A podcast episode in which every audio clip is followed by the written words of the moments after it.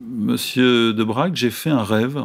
I had a dream, dans une posture à la Martin Luther King, on va dire Martin Luther Queen. Attention, qui que vous soyez, attention, cette fréquence est exclusivement réservée aux urgences. Sans blague Et vous croyez que j'appelle pour commander une pizza? Mais vous savez que vous commencez à m'énerver avec vos questions. Bah oui, mais- Est-ce que je vous en pose des questions, ouais Minneapolis est en feu, les réseaux sociaux français et américains sont en feu après la mort de George Floyd, un afro-américain d'une quarantaine d'années suite à une intervention policière. Une intervention policière filmée par une habitante de cette ville de l'État du Minnesota située au bord du Mississippi, ce qui n'est pas sans raviver une certaine mythologie dans l'exploitation de cette affaire. On nettoie l'info, toujours sur le coup, 37e émission hebdomadaire. Let's go, comme on dit de l'autre côté de l'Atlantique.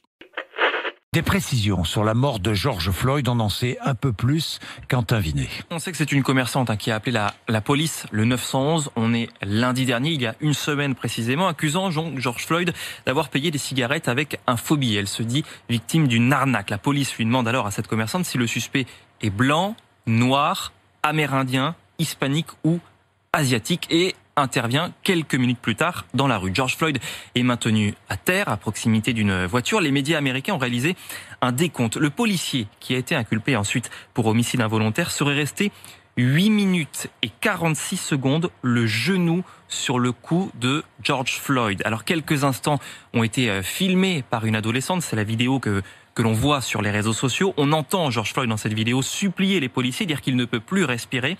Le policier qui intervenait à, ce moment-là a maintenu son genou sur le cou de George Floyd pendant 2 minutes et 53 secondes après les supplications de l'Afro-Américain. Ah, Minneapolis, cette ville du nord du Midwest qui a appartenu successivement à la France, à l'Espagne et au Royaume-Uni avant d'être administrée par les États-Unis et de devenir dans les années 20 une des villes les plus gangrénées par le crime organisé. Corruption, meurtre, contrebande, proxénétisme, drogue, tout ça sous l'égide de ce parrain de la Yiddish Connexion, Kit Kahan, de son vrai nom Isadore Blumenfeld. Bref, un terreau de violence auquel s'est ajoutée la problématique communautaire dans les années 60, pour aboutir dans les années 90 à la classification comme une des villes les plus dangereuses des États-Unis. Bref, le 25 mai 2020, George Floyd, 46 ans, qui a déjà passé 5 ans derrière les barreaux pour cambriolage à main armée à Houston, dont il est originaire, est interpellé par quatre policiers suite à un soupçon d'usage de faux billets et ou d'ébriété, hein, c'est pas pas très clair évidemment. Menotté, maintenu au sol par un plaquage ventral et par une pression du genou d'un des policiers sur son cou, il décède quelques minutes plus tard. Alors là, les, les versions s'affrontent. Les policiers disent qu'il a résisté, qu'il s'est lui-même couché pour éviter de monter dans la voiture. Or, les vidéos semblent dire l'inverse, puisqu'il y a plusieurs vidéos. Euh, bien qu'il soit effectivement apparemment tombé au sol. Alors on parle de crise d'angoisse. Euh, L'autopsie révèle qu'il n'est pas mort par strangulation ni par euh, asphyxie, mais, d'une combinaison de problèmes de santé, d'intoxication, un peu mystérieuse aussi, et évidemment de, de la pression physique. Bref, rebref, ce qui nous intéresse, nous, c'est surtout l'exploitation politico-médiatique qui est faite de cette affaire, parce que ce qui est sûr, c'est que George Floyd n'a pas été classé dans les morts du Covid. hein. Pourtant, il est atteint du- d'une maladie euh, coronarienne, apparemment. Mais il a été implacablement classé dans les victimes de la guerre raciale. Voilà, donc on, l'a vu hein, tout de suite, il y a eu des, manifestations, des émeutes, euh, des scènes de pillage, de vandalisme. Le commissariat de Minneapolis a été attaqué. Et George Floyd, donc, a été érigé euh, par, les, par les réseaux sociaux, enfin du monde entier, je vais pas dire du monde entier, surtout aux États-Unis et en France, on va en parler, a été érigé comme une victime du racisme, du racisme policier, du racisme policier euh, étatique, hein, même euh, si on, si on va au bout de, de leur logique. Alors, Monsieur Corias, on ne peut pas s'empêcher de, de penser à ce qui se joue hein, aux États-Unis, c'est-à-dire le, le contexte présidentiel. hein. Donc là, on est vraiment, enfin en tout cas, on a en toile de fond cet affrontement entre, Trump et les, démocrates et la, présidentielle de 2020 qui pointe de plus en plus le bout de son nez. Alors d'après vous, euh, qu'est-ce qui se joue hein, derrière cette, affaire? Qui l'exploite et, euh, et de quelle manière? Première chose, ce que je voudrais dire, les caméras ne mentent pas. euh, celle des mobiles qui ont filmé la scène, c'est-à-dire l'agonie de George Floyd, 46 ans, noir de son état. Il a été maintenu au sol trop longtemps dans une position dangereuse par un policier, ben, blanc de son état, qui a un CV assez lourd en termes d'intervention violente et raciste. C'est le premier fait réel, indéniable dans cette affaire. Les vidéos des trois autres policiers qui sont intervenus euh, avec euh, Derek Chauvin pour appréhender Floyd, qui étaient aussi eux équipés de caméras, donc euh, ces vidéos n'ont pas été diffusées. On sent que les avocats sont déjà au travail. Bref, on est en présence d'un homicide comme il y en a un homicide de premier, deuxième ou troisième degré, comme il y en a 10 000 par an aux USA. La presse américaine parle d'un homicide du deuxième ou troisième degré, c'est-à-dire involontaire. Et la famille, en revanche, de la victime réclame un meurtre au premier degré. Donc requalifier ça en meurtre en premier degré, c'est-à-dire un homicide volontaire.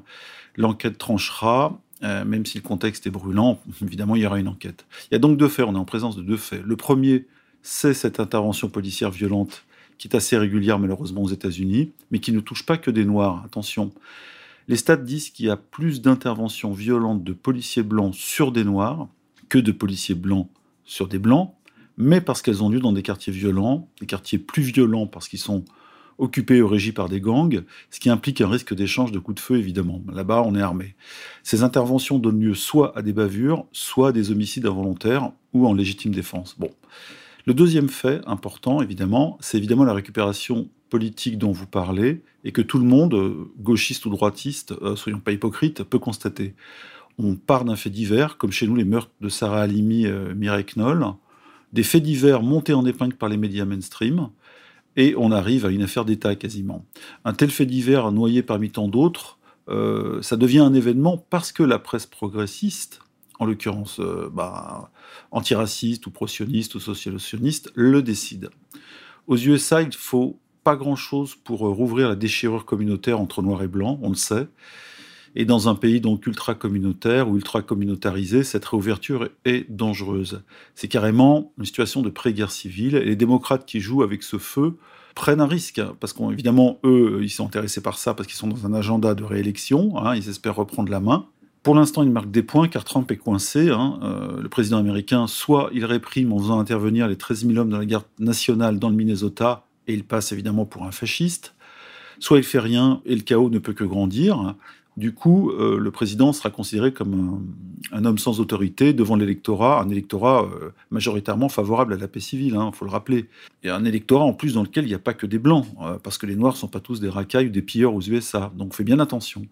Et justement, Joe Biden a profité pour dire que Trump n'était pas l'homme de la situation. Il a dit, je crois, il s'agit d'une crise nationale, on a besoin d'un vrai leadership en ce moment du genre il est dépassé. Et euh, maintenant, on va essayer de dépasser l'émotionnel dans ce débat, parce que pour l'instant, c'est l'émotionnel qui règne, on l'a vu. Euh, j'ai regardé une vidéo d'une manifestante noire avec son t-shirt déjà près de Black Lives Matter, comme chez nous les manifestants de pro-Adama Traoré. Et cette femme, elle disait, là, texto, je vais le lire parce que c'est il faut être précis, trop c'est trop, ils doivent arrêter de venir dans nos quartiers de brutaliser, terroriser et d'assassiner nos jeunes hommes et jeunes femmes Euh, cette femme parle des policiers, et si on l'écoute, on a l'impression qu'il y a un programme blanc quasiment d'extermination des jeunes noirs. Et c'est là où euh, on doit sortir de l'émotionnel pour aller dans les stats. Et les stats nous disent trois choses intéressantes à ce sujet. J'ai un peu potassé ça. D'abord, première chose, l'écrasante majorité des victimes noires aux USA, qui ont euh, majoritairement justement entre 17 et 29 ans, sont assassinées par des noirs. On, dit alors que la violence est intraspécifique ou intracommunautaire. Hein, euh, dit plus prosaïquement, ce sont des noirs qui tuent des noirs. Idem pour les blancs d'ailleurs, ce sont des blancs qui tuent des blancs majoritairement. On retombe euh, évidemment sur les problèmes récurrents euh, de pauvreté, de délinquance et surtout de guerre des gangs. Vous l'avez rappelé dans votre introduction, et surtout dans la ville de Minneapolis qui est minée par les gangs. Deuxième stat, de 2000 à 2010, moi j'ai pas celle de 2010 à 2020, vont peut-être tomber un jour, 800 Noirs ont été tués ou abattus par des policiers blancs, que ce soit par bavure, c'est-à-dire à main armée contre main non armée, ou en légitime défense, c'est-à-dire à main armée contre main armée. Donc 800, policiers, 800 Noirs pardon, abattus par des policiers blancs. Troisième stat, dans la même période, 2000, 2010, 8000 Blancs ont été tués par des Noirs pendant des vols, euh, des braquages, euh, soit dix fois plus. Et, et, tout ça, si on voulait compter les victimes d'une guerre en noir-blanc. Mais chez nous, on n'est pas dans le racialisme, donc on oublie cette comparaison. C'était juste pour calmer en fait les gauchistes et les Antifa, euh, ou alors les agents provocateurs masqués euh, qui sont financés par le pouvoir profond ou par Soros, qui hurlent, qui du, au racisme anti-noir. Voilà, c'était pour eux. Et c'est le moment de justement de, citer euh, de rappeler une citation de Soros qui disait il y a quelques mois Trump est à 10 mois de l'élection, donc de novembre 2020. C'est court, mais quand on est dans une situation révolutionnaire, c'est une éternité. Donc ça prend tout son sens aujourd'hui. Oui, alors Monsieur Corrèze, vous avez pratiquement tout dit. Alors c'est vrai que pourtant il y a eu une inculpation hein, ces, dernières heures du, policier, mais ça ne calme pas effectivement euh, la, colère orientée, hein, la colère comme vous l'avez dit, qui est manipulée par les démocrates et qui s'incarne notamment par des, les mouvements euh, antifa qui essayent tant bien que mal, puisqu'on a, on a pu voir des vidéos là-dessus aussi, euh, qui essayent tant bien que mal d'infiltrer justement la, protestation communautaire noire aux États-Unis, hein, avec euh, ça ne se passe pas forcément euh, très bien entre ces, entre ces mouvements, justement.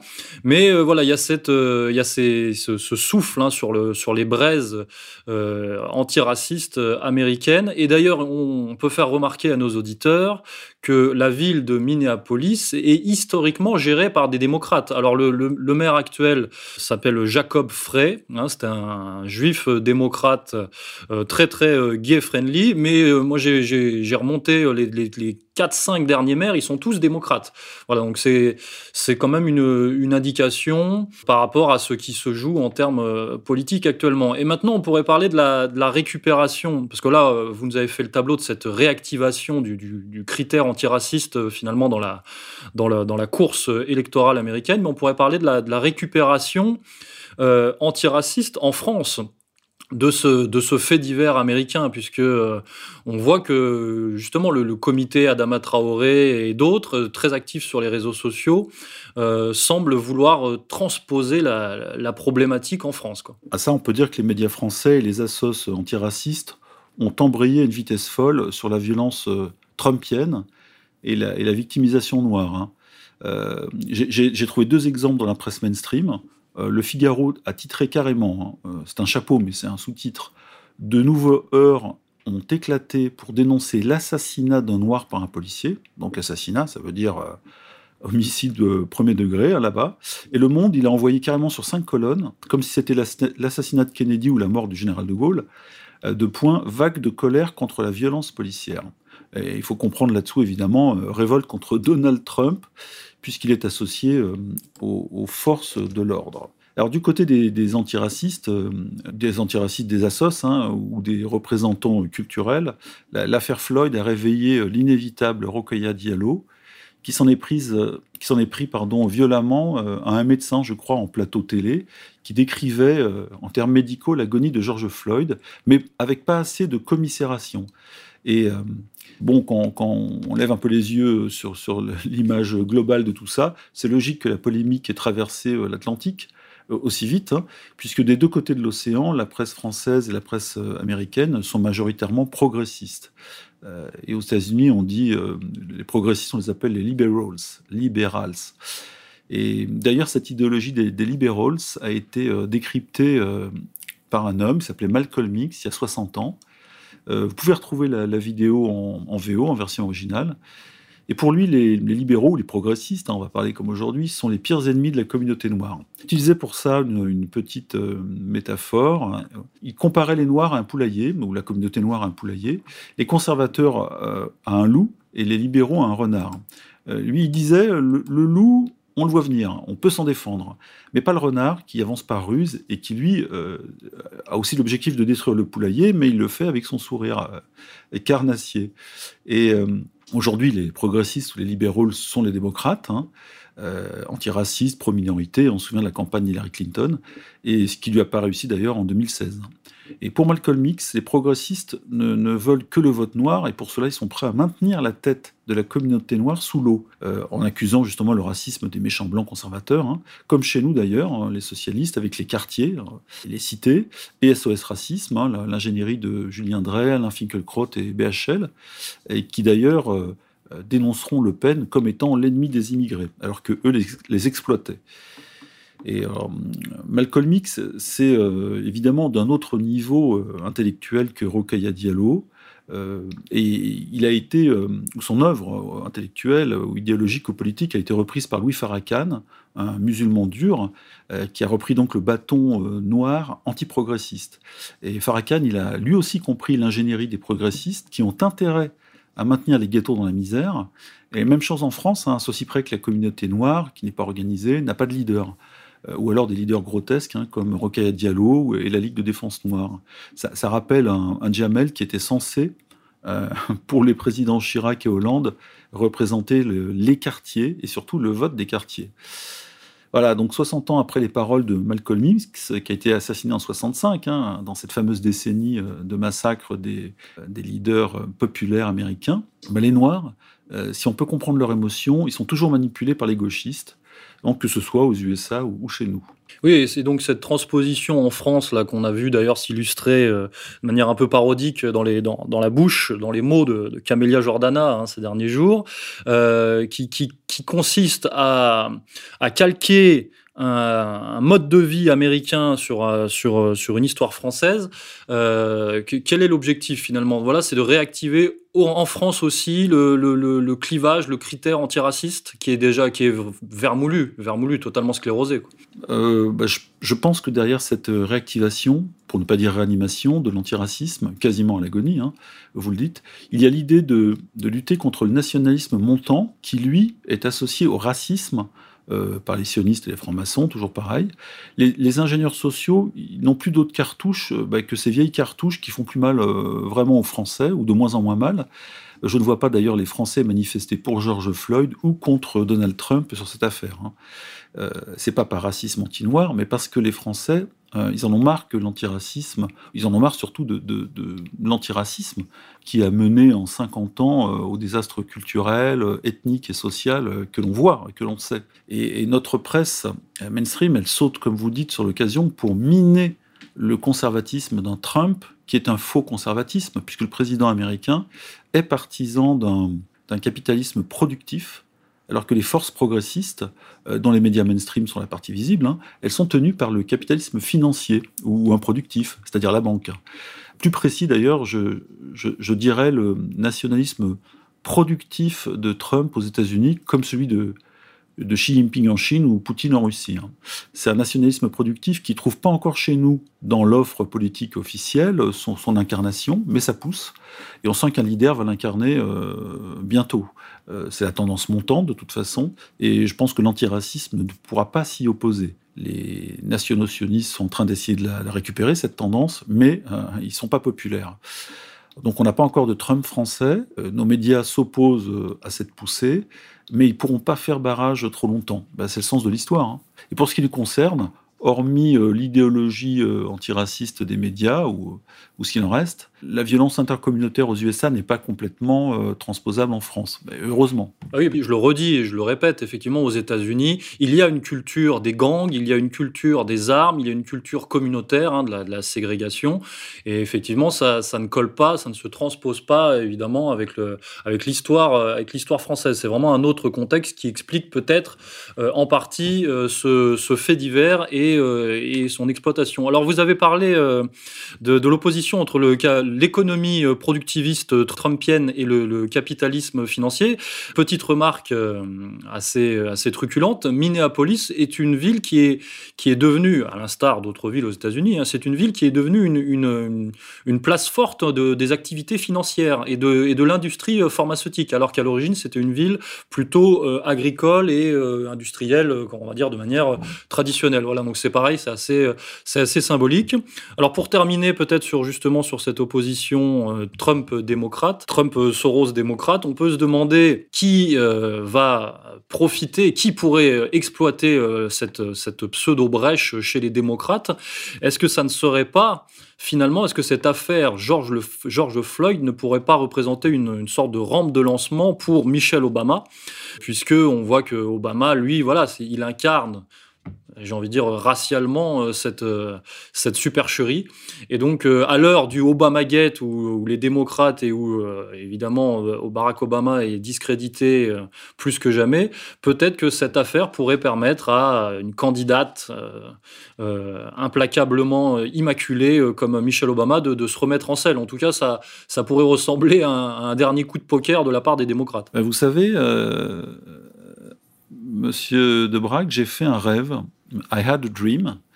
J'ai rêvé que, que, Michelle Obama, au pire au pire moment, euh, à l'acmé du chaos dans les grandes villes américaines, un chaos évidemment alimenté par les médias, les agents de Soros, hein, elle prenait la parole comme un ange qui, se pose sur une Amérique en flammes, dans une posture à la Martin Luther King, on va dire Martin Luther Queen. Euh, donc elle, se, elle, arrive comme ça, elle tombe du ciel pour, pour faire la leçon aux méchants policiers blancs euh, et demander aux Noirs légitimement en colère de rentrer chez eux et de voter pour elle, et la paix civile, et la réunification de la grande et belle Amérique, avec le slogan euh, Make America United Again. Voilà. Ce sera un bon slogan euh, contre Trump en, novembre. Et peu importe d'ailleurs si Trump a donné du boulot aux ouvriers blancs et noirs mélangés, hein, euh, le, boulot, il n'est pas, pas raciste. Ce qui compte, c'est l'émotion, le féminisme, l'antiracisme, et puis le sourire d'une femme noire. Euh, c'est mieux que le sourire carnassier de ce vieux pédophile de Joe Biden, euh, qui fait même fuir les gauchistes. Euh, d'ailleurs, l'analyse de la, de la, séquence et de l'agenda, hein, c'est notre travail, est assez troublante parce que vous citez Joe Biden et c'est vrai que la semaine dernière, Joe Biden s'est illustré justement à l'intention de la, de, la, de la communauté noire puisqu'il avait déclaré face à un journaliste, il me semble que, euh, en gros, hein, je, résume, si vous ne votez pas pour moi, c'est que vous n'êtes pas, noir. Donc il avait quand même assez merdé hein, au niveau de, la, lutte politique à ce moment-là. Et là, effectivement, il y a une, euh, bon, peut-être une récupération.